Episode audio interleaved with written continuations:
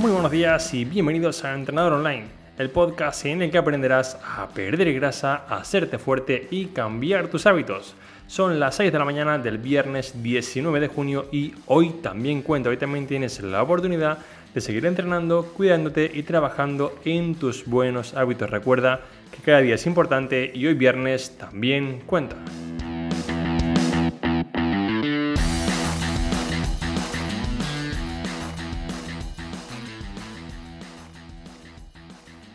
Muy buenos días y bienvenidos una semana más, una mañana más al podcast de Training Around the World.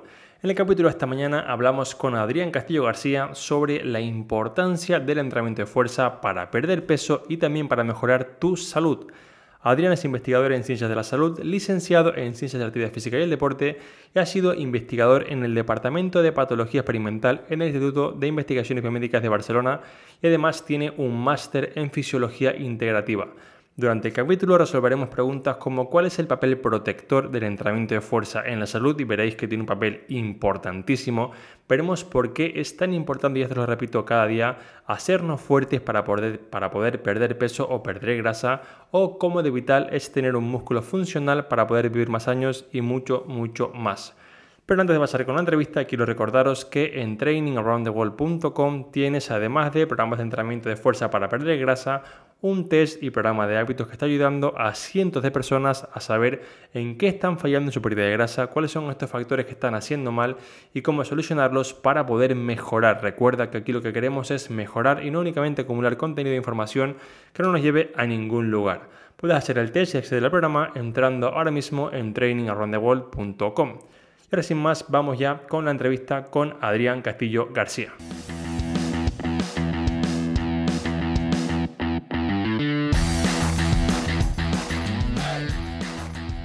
Muy buenos días Adri, muchas gracias por estar aquí. ¿Cómo estamos?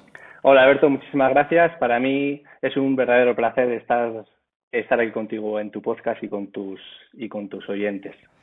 Perfecto, Adri. Bueno, eh, yo hace mucho tiempo que, te sigo tanto a ti como al resto del equipo en FISAC. Para mí, bueno, fuiste como el primer blog que, con, que digamos que encontré de habla hispana que fuese riguroso, que realmente me ayudase en mi trabajo como entrenador, porque así como pues yo paso mucho tiempo con clientes, trabajando con ellos, hay una gran parte que es la parte científica para la que no tengo tanto tiempo y gracias a vosotros y vuestro trabajo, pues esto se me hace muy fácil.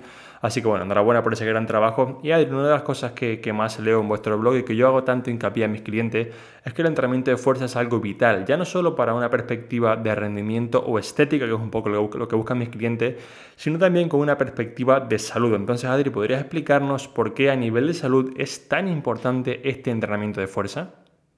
Vale, el entrenamiento de fuerza es el que nos va a permitir o es el que nos va a ayudar a mantener nuestra masa muscular sana y funcional.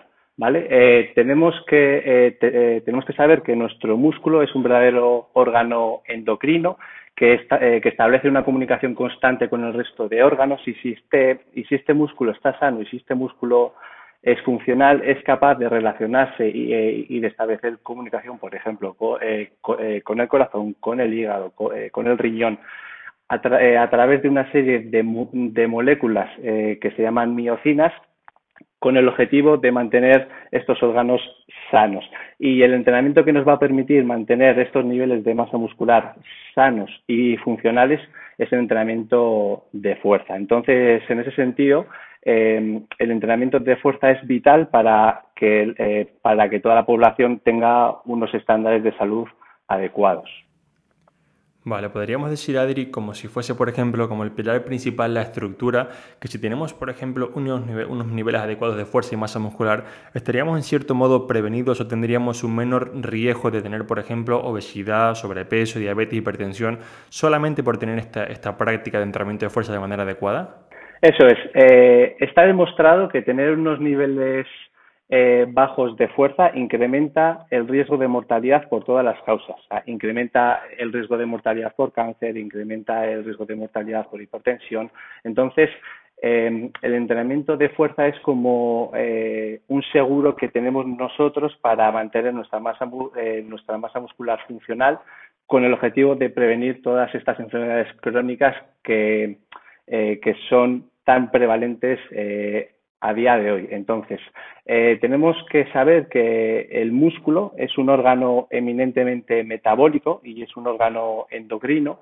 Entonces, todo lo que el músculo sea capaz de consumir a nivel energético no se lo vayan a llevar eh, otros, eh, o sea, eh, toda esa energía que es capaz de consumir el músculo no se va a almacenar en forma de grasa, que eso al final se convierte en un caldo de cultivo para crear un ambiente proinflamatorio que puede desencadenar eh, muchas enfermedades crónicas como pueden ser el cáncer, la diabetes o el síndrome metabólico. Entonces, el entrenamiento de, el entrenamiento de fuerza es el que nos va a permitir mantener ese músculo funcional activo metabólicamente para que no para que no aumenten el, almacenamiento lipídico, que es el que haría aumentar ese, eh, ambiente proinflamatorio crónico. Vale, perfecto. Justamente leí hace poco en, vuestra web, en FISAC, un estudio que pusiste de, de The Lancet en el que se mostraba como las personas más débiles, las personas, digamos, con menos fuerza, tienen un mayor riesgo de mortalidad y lo situaban como, creo recordar, la tercera causa de, digamos, de, muerte en el mundo. Entonces, eh, ¿podría explicarnos un poco esto? Porque realmente creo que nos estamos, eh, incluso muchas veces los entrenadores, ¿no? Estamos poniendo el foco donde no es, estamos incluso pues, a nivel de nutrición, dando mensajes o pautas como, bueno, sí, pues preocúpese usted por comer mejor, añadir verduras, todas estas cosas, que es genial y digamos que no es condición sine qua non, pero sí que tendríamos que tener un mensaje mucho más amplio sobre la importancia del entrenamiento de fuerza si sabemos, basado en, la evidencia como hemos visto ahora, que es una de las, de las digamos, herramientas para vivir más años. Eso es. Eh, este estudio lo encontré porque eh, un amigo me llamó eh, y me dijo, oye Adri, acaban de decir en la televisión que tener más niveles de fuerza aumenta el riesgo de mortalidad. Como en ciencia nunca se sabe, pues me puse a investigar. Entonces encontré este artículo de Lancet que han analizado a más de 150.000 personas de 21 países diferentes y después del tabaco y de tener unos niveles de educación bajos, eh, tener bajos niveles de fuerza se sitúa como eh, la tercera causa de mortalidad en el mundo, que es que es, o sea, que es que eso es para tenerlo muy en cuenta porque eh, o sea, es que yo creo que es algo bastante comprensible, porque si una persona no es fuerte, es una persona frágil. Entonces, una persona frágil, eh, yo creo que la propia palabra lo muestra, tiene más riesgo de mortalidad. Entonces, si queremos vivir más años, tenemos que ser más fuertes.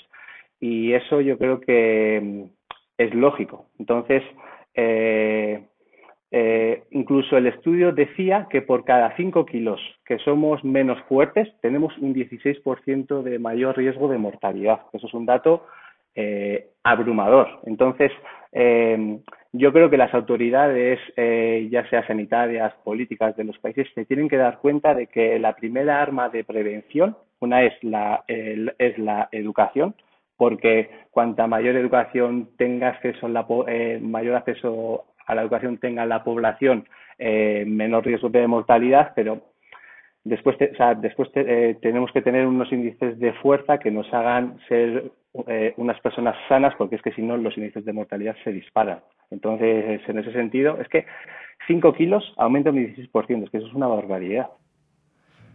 es, es, increíble, es una locura. Yo no, no, no, llegué a conocer la cifra. Me parece que debería estar como, bueno, pues en todos los periódicos. En todos los hospitales. los, digamos, Sí, sí, sí, sí, también. Y en todos los carteles que ves por la calle de, bueno, pues cuídese más o lo que sea, que, que está muy bien que pongan estos carteles, pero que también pongan, eh, es muy grande, haga este más fuerte, porque sobre todo, Adri, aunque nos vayamos un poco del hilo de la conversación anterior, sí que hay ciertas edades en las que ser más fuerte es la diferencia entre vivir o morir. Decir, yo, por ejemplo, cuando estaba en el gimnasio tenía clientes desde, digamos, en el entorno de 60, 65, 70 años, que era como, yo sé que estos clientes, si no los hago más fuertes, y llega un día en el que empiezan a depender de alguien para atarse los cordones, levantarse de la cama, lo que sea, este nivel psicológico es, un batacazo enorme. Es como, hostia, ya no soy capaz de hacerlo, ya dependo de alguien. Al final entran en este círculo como de negatividad, que es la diferencia entre vivir 20 años más o vivir 5. Totalmente. O sea, yo creo que incluso para las personas mayores es más importante aún el entrenamiento de fuerza, porque es el entrenamiento que les indica que son capaces de hacer algo. O sea, porque el entrenamiento eh, de fuerza para una persona, pero no, o sea, pero no te digo ya de 60, sino de 85 años, es la diferencia entre ser útil y no serlo. Porque poderse levantar de la silla, ir al baño, eh, ducharse por sí misma, te indica que eres funcional, o sea, que, o sea, que, que, tienes autonomía. Por eso las personas que tienen poca fuerza tienen elevados índices de Alzheimer, de depresión, porque cuando no puedes llegar a hacer las cosas, entras en una espiral de que dejas de ser autónomo y eso a nivel psicológico es eh, muy deprimente. Entonces, si para nosotros, si para nosotros es fundamental, para las personas mayores lo es aún más. Incluso se está viendo que las personas de hasta 95 años que están entrenando hasta eh, con Miquel Izquierdo tienen, eh, están haciendo eh, prensa de pierna eh, están haciendo ejercicios de fuerza como los podemos hacer nosotros, por supuesto, eh, adaptado a su peso, porque son personas que necesitan entrenar fuerza, porque es que si no van a dejar de ser personas autónomas. Sí, sí, completamente. Me parece algo vital y que, como tú decías, debería estar en todos los hospitales y incluso en los colegios, ¿no? Que desde pequeño ya tengamos como esta educación en base a, bueno, pues tiene usted que hacerse fuerte, que trabajar todas estas cosas porque es lo que le va a dar la vida y la salud. Entonces, una de las cosas que has comentado ahora muy buena es que justamente pues entramos como en este círculo, por así decirlo, depresivo en cuanto, bueno, pues como no soy autónomo, como dependo de alguien, pues ya me quiero un poco menos o me siento que soy menos válido. Y uno de los aspectos que, que menos se conoce del entrenamiento de fuerza son sus beneficios a nivel psicológico. Yo he visto, bueno, he visto en FISAC y en otros también, pues en, en y esto, ¿no? Eh, varias referencias o varios estudios en los que se miraba un poco cómo el entrenamiento de fuerza ayudaba en situaciones como de depresión o algún tipo de bache psicológico. Entonces, ¿podrías explicarnos por qué ocurre esto? Digamos, cómo el entrenamiento de fuerza nos ayuda a superar o, digamos, en cierto modo, a conseguir avanzar en un problema psicológico? Vale. Eh, uno de los aspectos está mediado por la capacidad que tiene el músculo de secretar eh, estas proteínas que hemos dicho antes, que se llaman miocinas, que en circulación eh, en la sangre pueden algunas de ellas cruzar la barrera hematoencefálica y establecer mecanismos de aumento de neurogénesis o de factores o de factores de crecimiento neuronal que pueden hacer disminuir estos factores depresivos. Eh, uno de ellos, eh, uno de estos factores que se, eh, que se ha descubierto recientemente es el lactato.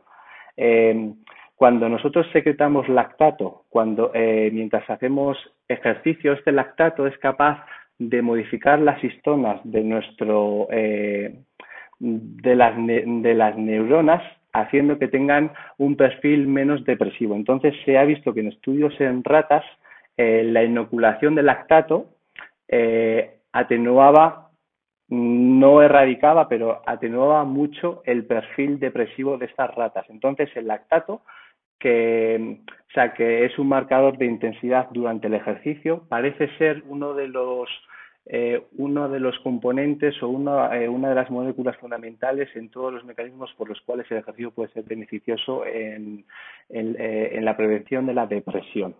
Por lo tanto, esto nos indica un poco que entrenar a, altas intensidades parecen ser beneficiosos eh, en pacientes, o sea, eh, en personas que puedan llegar a tener indicios de depresión. Por supuesto, eh, todo de manera progresiva, pero las altas intensidades parecen que, se, eh, parecen que puedan tener beneficios extras para las personas que tienen depresión. Otra razón entonces, Adri, para poner otro cartel en el hospital de entrene usted, entrene con intensidad para, para mejorar su salud, incluso a nivel psicológico. Vale, Adri, un poco ahora por un, tema un poco más común, un poco más mundano. A la hora de, de, perder peso, por así decirlo, muchas personas piensan únicamente en una cuestión de calorías, una cuestión de, bueno, pues como menos, todas estas cositas, ¿vale?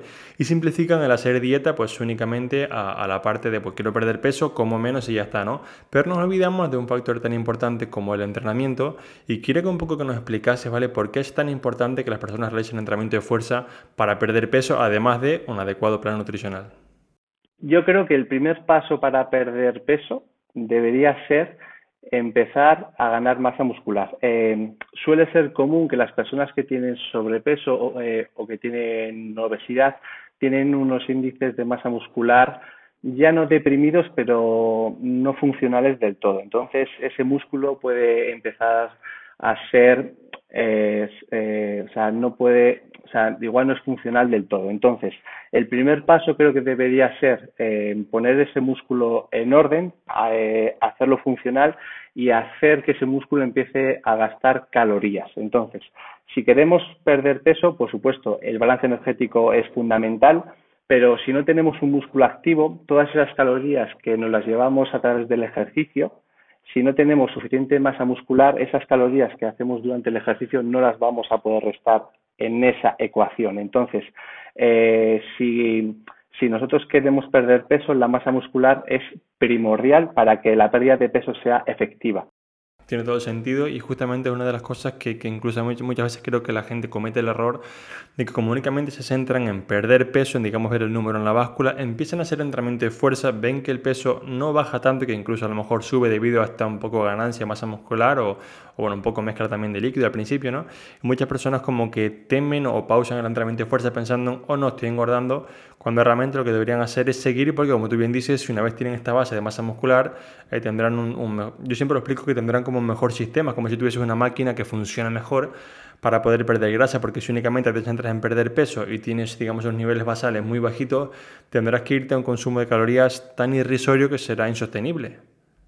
Claro, o sea, mira, por ejemplo, eh, la glucosa eh, puede entrar eh, en el músculo mediante la contracción o mediante la insulina. Entonces, si nosotros no nos movemos o si no tenemos masa muscular, ese exceso, eh, ese exceso de glucosa, si no las gastamos, al final del día se acumulará en forma de, en forma de grasa.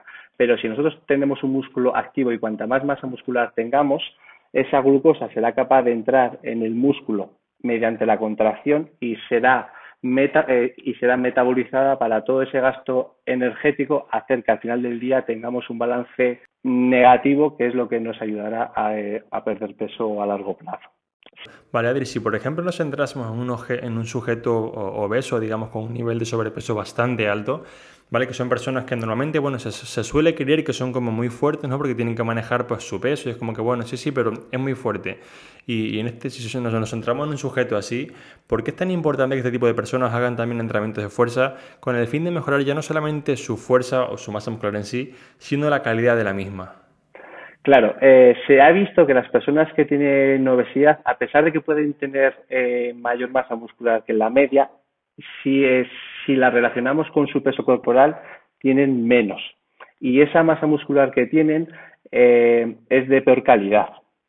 O sea, eh, eh, metabólicamente es menos activa, tiene más infiltración de, o sea, hay, un, hay una mayor infiltración de grasa, es, es menos tolerante o, o, sea, o es más resistente a la acción de la insulina. Entonces, primordial, primordial, primordial que las personas que que las personas con obesidad o las personas que eh, son más grandes, eh, por así decirlo, tienen que tener una masa muscular funcional, porque no es lo mismo tener mucha masa muscular que tener una masa muscular funcional, capaz de realizar fuerza y capaz de establecer un diálogo cruzado con los otros órganos de manera efectiva y saludable, porque una masa, eh, porque una masa muscular que no es, o sea, que está, por así decirlo, insalubre, también puede establecer un diálogo cruzado con los otros órganos, pero de manera no beneficiosa. Entonces, es primordial que las personas tengan eh, eh, una masa muscular funcional, que sea saludable.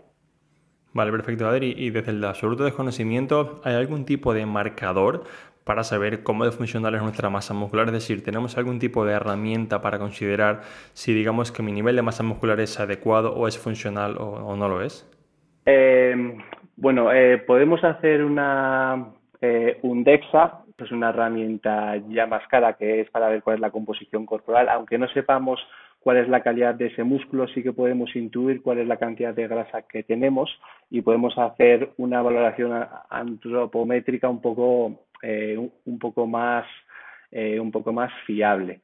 Pero eh, si queremos saber cuál es la funcionalidad, o sea, cuál es la funcionalidad del músculo, pues podemos hacer simplemente un test de fuerza, eh, eh, ya sea por prensión, eh, por prensión manual o una extensión de rodilla en isométrico, por ejemplo.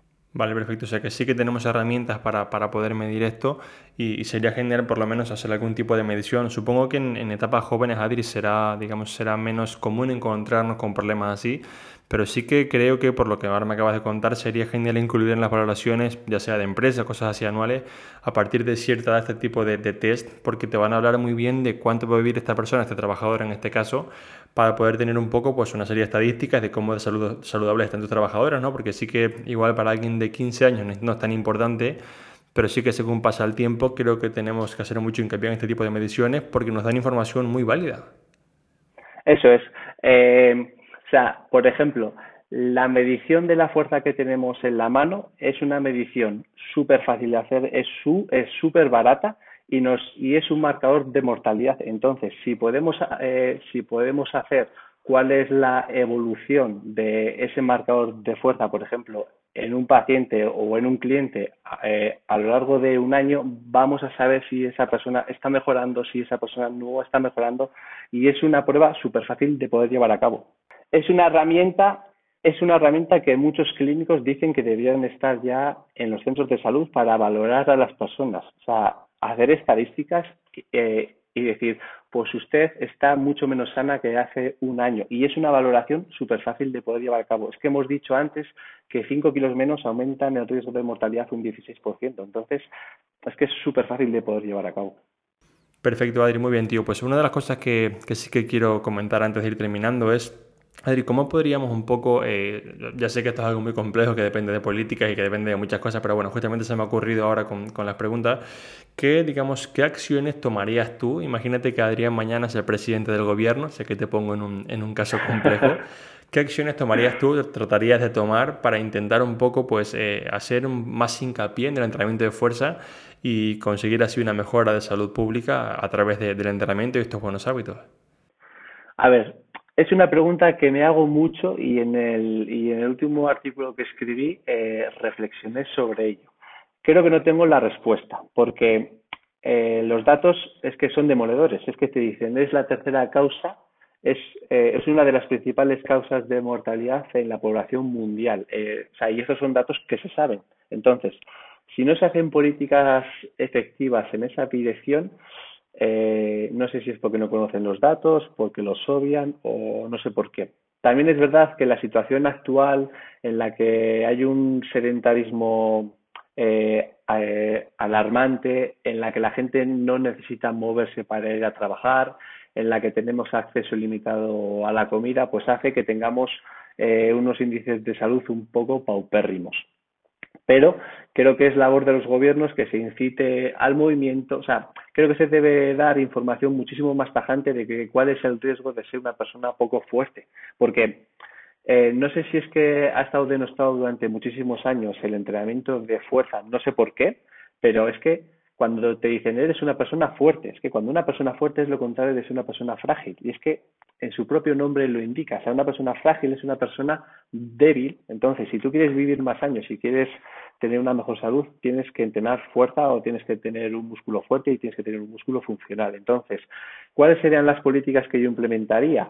Pues tienen que ser políticas desde bien pequeñito. Eh, y después, cuando vamos al médico, no, no tenemos que esperar que nos den la solución a nuestra salud si es una enfermedad crónica, porque casi eh, todas las enfermedades crónicas que nos asolan hoy en día tienen un origen en un mal estilo de vida. Entonces, eh, las políticas deben ir en la prevención. O sea, tenemos que mover, o sea, si es que la ecuación es muy fácil. Yo cuando me pongo a escribir, todos, todos los artículos siempre digo, si es que escribo de lo mismo todos los días, si es que la solución es muy fácil, entrenar más fuerte y comer mejor y moverse más el resto del día. Pero es que parece fácil, pero no lo es por, porque si no, no tendríamos estos índices eh, tan alarmantes. Pero bueno, eh, yo creo que las políticas eh, deben empezar desde bien pequeñitos en los colegios y en los centros de salud creo que se debería empezar a prescribir más ejercicio físico como tal, no vaya, eh, váyase usted a caminar o vaya usted eh, a nadar si le duele la espalda. Yo creo que las yo creo que la prescripción de ejercicio debería ser un poquito más eh, un poquito más precisa en ese sentido. Sí, yo estoy contigo y justamente siempre, siempre comento con compañeros cuando bueno, hablamos de los beneficios del entrenamiento y cosas así, no con otros entrenadores, y yo siempre, siempre explico, también no daremos el mensaje cuando en España hay que recordar casi que 18 millones de sedentarios, es decir, eh, algo se nos está escapando, ya sea por nuestra parte, por parte de los de arriba, de los del lateral, es decir, alguien está haciendo algo mal, porque por más que nosotros, yo me encuentro que yo sé al 100% los beneficios de la actividad física y del entrenamiento de fuerza, pero igual pues mi madre aún no le ha quedado claro y me escucha a mí cada día, entonces, entonces hay una parte que tenemos que, que mejorar y creo, Adri, que esto en parte es porque como tampoco se nos educó a nosotros en el colegio de que esto era tan importante, es como que, bueno, sí, lo aprendes en la edad adulta, lo aprendes para el tema del trabajo, pero es como que luego a la gente cuando se lo cuenta es como que sí, sí, Alberto, que sí, que lo del entrenamiento y el deporte, pero a mí déjame tranquilo, ¿no? Y, creo que si, si, hubiese entidades públicas de, digamos, de mayor calado diciendo o hablando de la importancia de esto, se nos haría mucho más caso y creo que también somos nosotros los entrenadores, en, mi caso, los que tenemos que divulgar de una manera más cercana, que tenemos que llegar mejor a las personas, porque es decir, podemos pensar que lo hacemos bien, pero la evidencia está ahí, es decir, si hay más gente que no se mueve que gente que se mueve, algo estamos haciendo mal, eso está claro. Es que es lo que dices, claro, es que tú después ves las estadísticas y la segunda causa de mortalidad eh, eh, en el mundo es el tabaco, pero la gente sigue fumando, o sea, y la gente sabe perfectamente que el tabaco es malo, entonces eh, yo creo, o sea, yo creo que también la, información ya se sabe, ¿sabes? Lo que pasa es que como dice a ver Alejandro Lucía, que es uno de los mayores investigadores en ejercicio, él dice que hacer ejercicio cuesta, o sea, que hacer ejercicio te cansa. Y eso ese esfuerzo también hay que saber que toda la gente no está dispuesta a pasar por ello. Sí, sí, completamente. De hecho, es una de las razones por las que yo estoy convencido de que la gente a la hora de perder peso opta únicamente por hacer dieta, porque es mucho más fácil comer un poco mejor que es mucho más sencillo comer un poco mejor que ponerte a entrenar, a sudar, tener agujeta. Realmente es el camino difícil, seamos sinceros, es el camino difícil y es mucho más fácil pensar. Por supuesto, pero que cuando lo comienzas ya no hay vuelta atrás, porque cuando ves los beneficios a todos los niveles, para mí el principal es el psicológico. O sea, cuando te das cuenta, o sea, yo siempre digo, cuando una persona entrena fuerte, darse cuenta de que puedes más un día tras otro, eso a nivel psicológico, es que es, es que es que es brutal, o sea, es que mm, no creo que haya ningún fármaco, no creo que haya ningún, ningún tratamiento que de manera integrada produzca esos beneficios a nivel de autoestima. Y eso en tu día a día es súper importante. Lo que pasa es que muchas veces la gente no empieza ese camino. Sí, completamente. Y aquí hago un poco de autocrítica y creo que en parte no lo empiezan por nosotros. Es decir, no, hemos sido capaces de venderle los beneficios del ejercicio de la manera más adecuada. Ya sea porque lo hacemos de una manera muy científica, porque tenemos que buscar dosis menos, digamos, de menor intensidad, pero creo que haciendo autocrítica gran parte del problema está en nosotros, que, aún no hemos sabido venderlo bien, así que tenemos que trabajar en ello. Bien, Adi, para no quitarte mucho más tiempo, bueno, una de las cosas por las que, bueno, por las que yo te conocí y por las que realmente pues estás hoy aquí es por FISAC, por tu blog de vuestro blog, que sé que no eres tú solo de FISAC.com, como te comentaba antes, pues yo fue de los primeros blogs que me encontré de, habla hispana rigurosa que me hicieron la vida fácil. Y bueno, justamente habéis sacado hace un tiempo esto de FISAC Plus, que bueno, yo, yo estoy suscrito ahí de, los primeros. Y bueno, quería que nos contaras un poco para, para los, los entrenadores que te están escuchando, ¿vale? Que, que sé que hay muchos entrenadores que como yo, pues la verdad, pasamos todo el día con clientes, con revisiones de clientes, haciendo un mil horas en la sala, mil horas en casa, lo que sea, pero realmente pues no tenemos tiempo para estar traduciendo 10 estudios a la semana, cosas así, esto es algo que vosotros hacéis genial. Cuéntanos un poco, Adri, esto de FISAC Plus, eh, ¿qué, es exactamente y cómo puede ayudar a los entrenadores que quieran pues, ayudar a sus clientes y tener un poco más de información adecuada para ello. Vale, pues eh, FISAC empezó como un blog de divulgación científica, algo parecido a lo que hacía Chicharro, pero lo hemos intentado enfocar más a lo que es eh, la formación. O sea, ahora intentamos durante todas las semanas eh, analizar todo lo que dice la evidencia científica en base al entrenamiento, la fisiología, la salud, cómo poder entrenar mejor, cómo poder entrenar más eficiente. Eso lo resumimos en formato de artículos y todas las semanas lo subimos a la web. Antes lo hacíamos eh, eh, de manera gratuita, pero como esto no se podía mantener en el tiempo, eh, decidimos abrir una pequeña suscripción que son 39 euros al año, con el objetivo de poder mantener esa rueda y que todos los profesionales que se quieran formar con nosotros, nosotros todas las semanas les, les enviamos artículos de todo tipo, eh, ya, sea de entrenamiento de fuerza, de salud, de cáncer, de fisiología, que, eh, que ampliaremos con eh, webinars con el objetivo de que todos esos entrenadores o toda esa gente que se quiera formar y que no tiene tiempo para leer todos los estudios científicos que nosotros nos empapamos todos los días, que puedan ahorrar ese tiempo y que estén actualizados en las nuevas tendencias y las nuevas investigaciones. Es intentar hacer las cosas más fácil para esa gente que no tiene tanto tiempo para poder estudiar. Perfecto, yo soy una de esa gente que, que comenta, así que gracias por, por hacernos la vida fácil. Nada, Adri, muchas gracias por estar aquí, gracias por tu tiempo, un fuerte abrazo y nos vemos pronto. Hablamos pronto, un abrazo.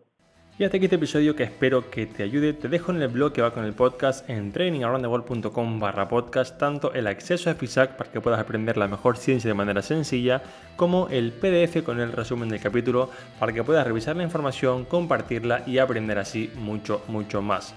Me despido hasta el próximo miércoles a las 6 en punto de la mañana. Un fuerte abrazo y recordar que hoy viernes también cuenta.